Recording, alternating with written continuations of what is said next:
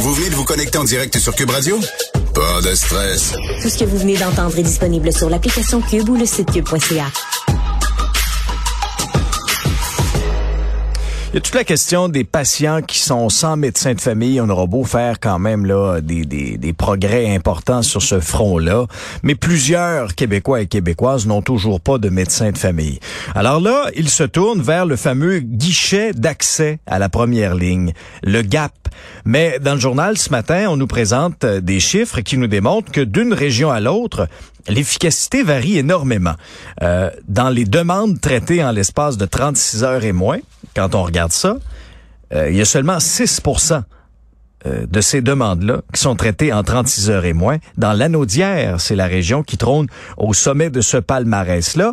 Euh, loin devant les autres régions, en Mauricie, on est à 35% Laurentide, 36% euh, et Abitibi-Témiscamingue, 60% Alors, vous voyez l'écart. Le gap, si vous me prêtez le mauvais jeu de mots, est très, très grand.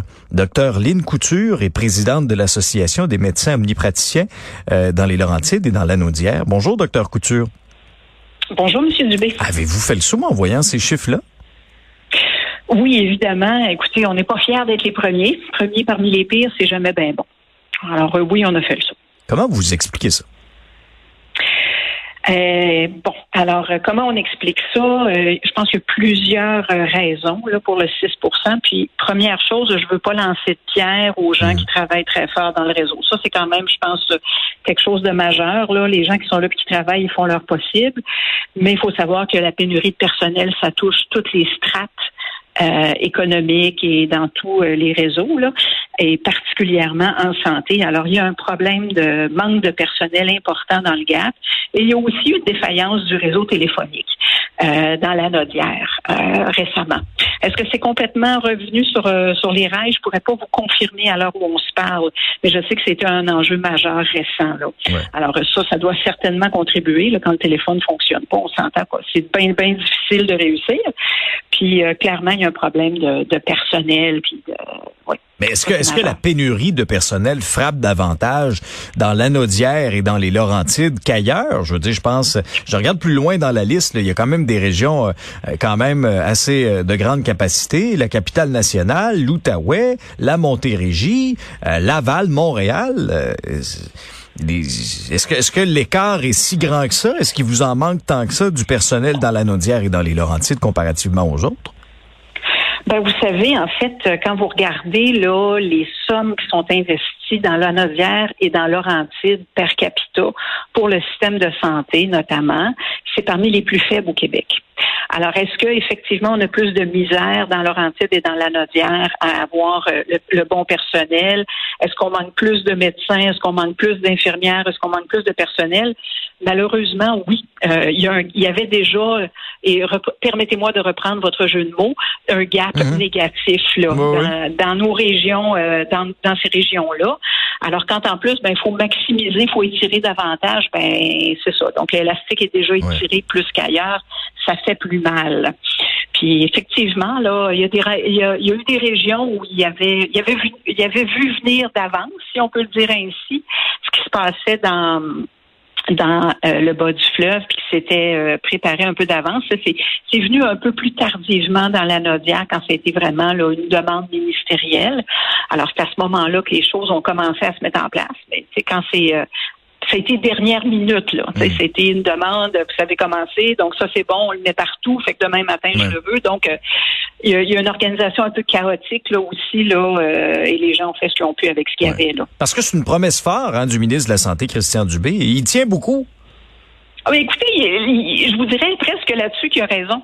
Hum. Euh, je pense que euh, je c'est l'ingrédient dans la salade. Là, il faut que ça soit la pertinence parce que on n'y arrivera pas, nous autres, comme médecins de famille, à voir tout le monde. On est en pénurie et on le dit, on le répète depuis des années.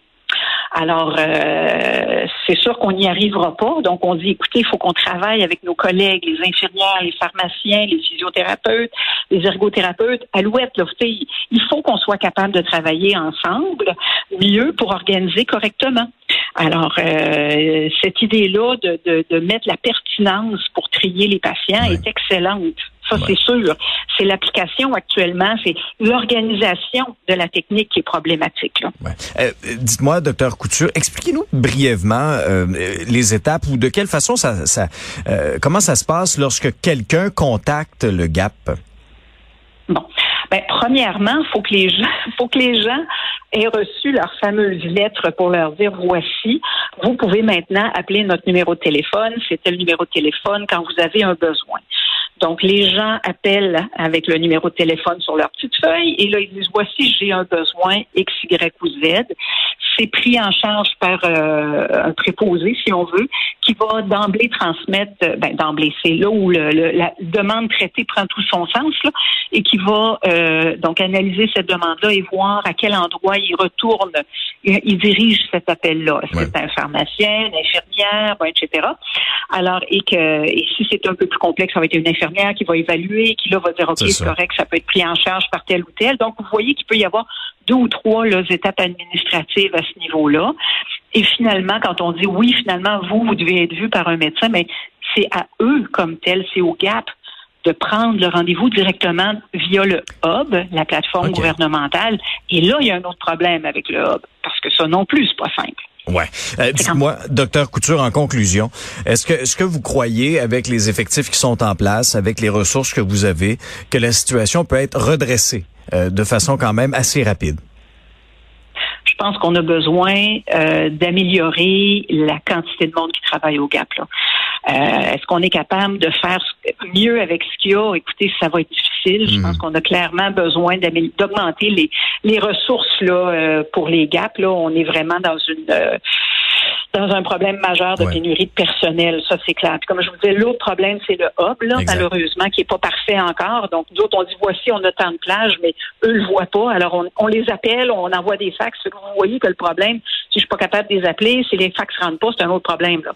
Ouais. Que la technologie reste problématique. Non, c'est ouais, c'est ce qu'on voit effectivement avec les, les, systèmes informatiques parfois. Puis en bout de ligne, ben, on veut offrir un bon service aux patients, c'est clair. Docteur Couture, merci de nous avoir expliqué ça aujourd'hui.